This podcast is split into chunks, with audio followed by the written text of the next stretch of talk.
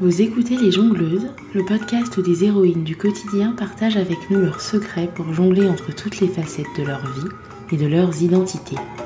Elles nous racontent aussi comment les balles lancées par la vie façonnent leurs parcours inspirants. Je m'appelle Ruth et je vous souhaite la bienvenue. Hello J'espère que vous allez bien. Je suis ravie de vous retrouver après cette longue pause dans le podcast et sur les réseaux sociaux. Et j'en profite pour vous remercier pour votre soutien, vos messages et vos commentaires. Pendant mon absence, j'en ai été très touchée. Pour ma part, comme vous pouvez l'entendre, je suis hyper contente et surexcitée de reprendre mon micro après plusieurs mois sans y avoir touché. Pour moi, ces trois mois ont été d'une intensité folle et m'ont enseigné plein de choses que j'ai envie de partager avec vous. Parce que si vous écoutez ce podcast, il y a des chances que ça puisse vous être utile dans votre vie de jongleuse. Pour cet épisode de reprise, j'avais envie de partager avec vous ce qui m'a poussé à arrêter le podcast et toute présence sur les réseaux sociaux. Ça, c'est la partie où je vous donne des nouvelles. Et j'ai aussi envie de vous partager surtout le processus de décision qui m'y a amené. Et ça, c'est la partie qui pourra vous être utile si vous aussi, vous vous trouvez dans une situation où vous avez la sensation d'avoir la tête sous l'eau et que vous n'arrivez plus à jongler entre toutes vos casquettes. Pour vous donner du contexte, en particulier si vous découvrez le podcast avec cet épisode, je suis en reconversion, en reprise d'études en psychologie. Donc c'est des études que je suis à distance depuis Dublin où je suis en expatriation avec ma famille. Je suis aussi maman de deux enfants, un de 6 ans et une de 3 ans. Je suis aussi podcasteuse, épouse, sœur, amie. Bref, on va dire que je ne m'ennuie pas. Donc en tout début d'année scolaire, en septembre-octobre, je m'étais préparé un planning et une organisation en béton pour pouvoir tenir sur tous les fronts. Sauf qu'au mois de janvier, les écoles et les crèches ont fermé en Irlande, ou plutôt elles n'ont pas réouvert. Et donc mon planning, bah, il tenait plus trop dans ce contexte de confinement et d'école à la maison. Bref, vous connaissez. Et donc ça voulait dire que pendant deux mois, j'ai eu beaucoup moins de temps disponible sur 24 heures pour mes études et mon podcast. Donc au début de ce confinement, j'ai essayé de tout tenir, j'ai mis les bouchées doubles sur la communication de mon podcast, et ça j'en parle dans l'épisode 23, et ça marchait à peu près quand l'échéance des partiels était encore loin. Mais à mesure que les partiels se rapprochaient, ça devenait évident que tout ça n'allait pas tenir euh, comme ça euh, bien longtemps. Et donc au mois de mars, mes enfants sont retournés à l'école, mais j'avais pris tellement de retard dans mes cours que ça devenait urgent pour moi de prendre une décision un peu plus drastique que essayer de tout faire rentrer et espérer que ça marche et que je me crame pas trop. Bref, ça marchait pas. Donc en plus de ça, forcément, j'étais tout le temps fatiguée parce que je passais de plus en plus de soirées à travailler souvent tard dans la nuit. Donc bah voilà, j'étais stressée, épuisée et donc ça c'est la recette parfaite pour manquer de créativité et de concentration. Ça vous parle ou pas? Je pense que oui. Alors on continue. Et si ça vous parle, j'espère sincèrement que la suite va vous aider si vous êtes dans cette situation. Donc, comment j'ai fait pour me sortir de ce qui paraissait être une impasse à ce moment-là? J'ai décidé donc de poser pour quelques mois mon micro de podcasteuse, comme vous avez pu le constater. Et voilà comment je suis parvenue à cette décision. La première étape a porté sur mon état d'esprit et sur les croyances que j'entretenais.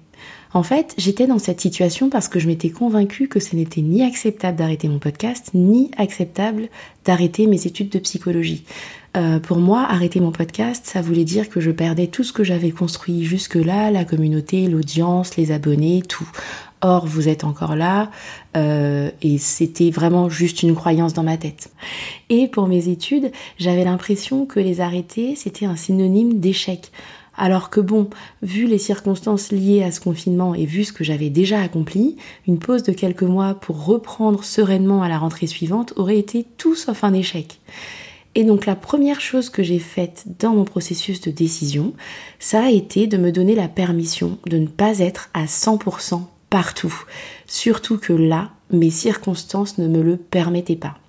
Et ça, c'est la première clé que j'ai envie de vous livrer vous avez le droit de ne pas être à 100% partout.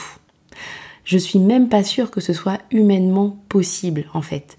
C'est vrai qu'on est matraqué à longueur de temps par des messages où on voit des intérieurs parfaits, on voit des femmes qui lancent des entreprises, on voit des femmes qui élèvent leurs enfants à la perfection et on croit que c'est possible pour nous de tenir tous ces rôles en même temps à 100%.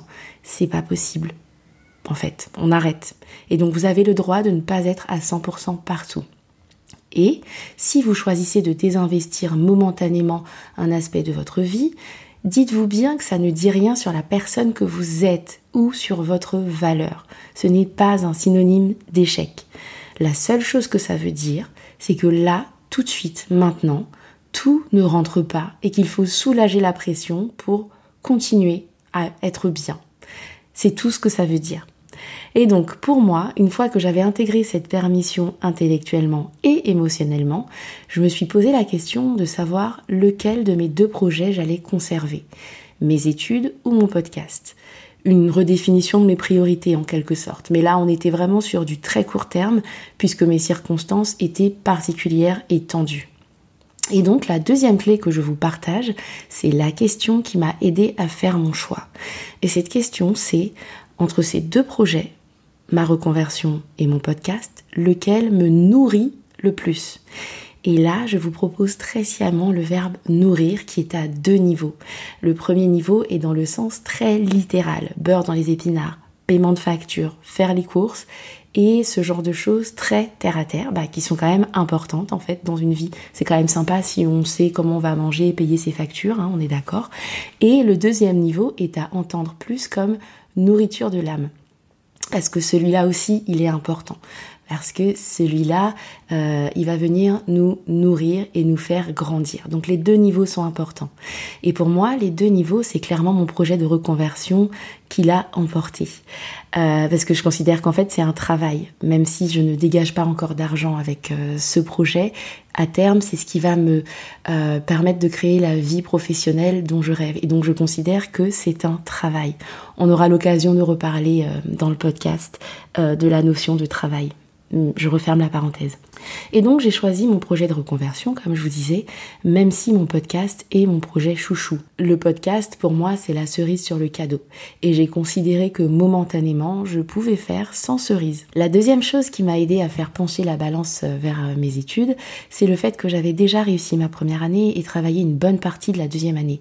Et donc j'avais déjà investi beaucoup d'efforts dans quelque chose qui me plaisait, que j'avais choisi et qui me permettait de créer la vie professionnelle dont je rêvais. Et donc une fois qu'on a répondu à cette question, ça devient plus acceptable de déséquilibrer temporairement notre jeu de balle.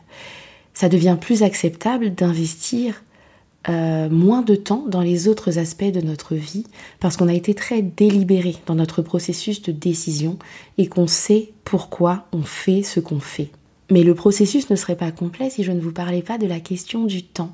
La deuxième question à se poser, c'est pendant combien de temps je vais devoir mettre plus d'énergie dans tel aspect de ma vie au détriment de tel autre aspect de ma vie?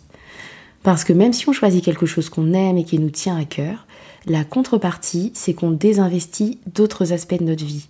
Et ça se traduit par un temps moindre à consacrer à ces autres aspects. Le temps pour soi, le temps qu'on donne à nos autres relations, etc., etc. Et donc avoir en tête la durée de ce déséquilibre, ça va vous permettre deux choses. Avoir en tête un horizon de temps auquel les choses vont se rééquilibrer différemment et la deuxième chose, de pouvoir s'organiser un peu différemment pour ces autres aspects, avec pour objectif arriver à les intégrer quand même dans notre quotidien et se donner un peu d'air pendant qu'on travaille euh, intensément sur l'aspect qu'on a choisi. Par exemple, pour moi, j'ai réduit le temps que je passais à faire du sport, euh, mais j'ai choisi de euh, faire un peu plus attention à la façon dont je mangeais pour rester en bonne santé. Ça peut être des petites choses comme ça, des petits ajustements comme ça. Et le deuxième objectif, ça va être de pouvoir communiquer à son entourage le fait qu'on est moins disponible. Euh, ça va être par exemple de dire à ses amis, ben, je suis moins disponible euh, pour dîner pendant les X prochaines semaines, mais on peut s'appeler euh, une demi-heure, trois quarts d'heure toutes les semaines. voilà, comme ça on ne se coupe pas d'absolument tout le reste, on garde un peu quand même d'air dans notre vie, mais on fait du temps pour ce qu'on a choisi de façon très délibérée. Voilà, j'espère que ce processus de décision vous aidera, vous aussi, si vous vous retrouvez dans cette situation de flux tendu, à gérer trop de choses en même temps.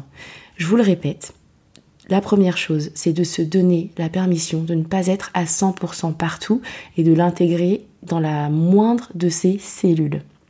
Ensuite, à l'heure d'arbitrer entre deux ou plusieurs projets, demandez-vous ce qui vous nourrit le plus en jouant très consciemment sur le double sens de ce verbe avec en bonus la question des efforts déjà alloués euh, sur un projet, sur un aspect ou sur un autre.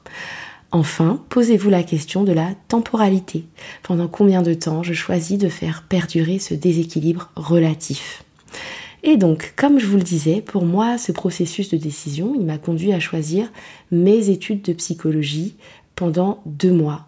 J'aurais pu faire un autre choix, euh, mais c'est celui-là que j'ai fait en conscience et j'en suis ravie parce que euh, j'ai réussi à atteindre les objectifs que je m'étais fixés et même à les dépasser.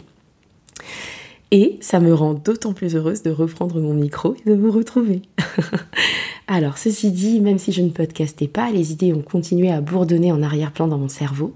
Donc, je vous annonce d'ores et déjà qu'il va y avoir du nouveau à la rentrée pour le podcast.